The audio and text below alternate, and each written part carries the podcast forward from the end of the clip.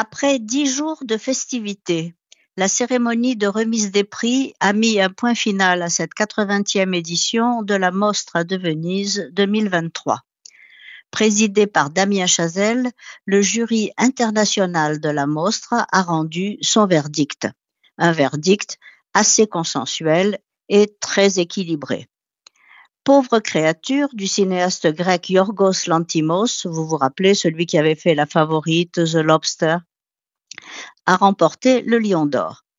Cette version très noire du mythe de Frankenstein démarre en noir et blanc et bascule en couleur pour suivre les aventures de Bella Baxter, jeune femme jouée par Emma Stone, qui a été ramenée à la vie par un chirurgien un peu fou et qui embarque pour une odyssée étourdissante à travers les continents.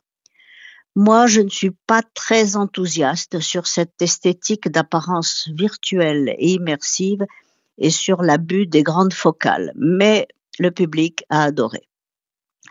Le japonais Ryushuke Amaguchi, l'auteur de Drive My Car, continue sa moisson de récompenses avec le grand prix du jury pour Evil Does Not Exist, un film délicieusement romantique. Le prix du scénario, lui, va à Pablo Larraine pour El Conde, un film qui règle son compte au général Pinochet en le transformant en vampire immortel, ou presque. Belle allégorie du fascisme, tournée en noir et blanc, mais un peu longue, comme tous les films produits par Netflix. Mais le jury a surtout primé deux films consacrés à la crise migratoire. Le prix du jury à Green Border d'Agnieszka Hollande, qui traite de la frontière entre Biélorussie et Pologne, sujet brûlant en ce moment, et le Lion d'argent de la meilleure réalisation à Matteo Garone pour Io Capitano, qui me semble vraiment l'événement de ce film. C'est un, de ce festival, je veux dire.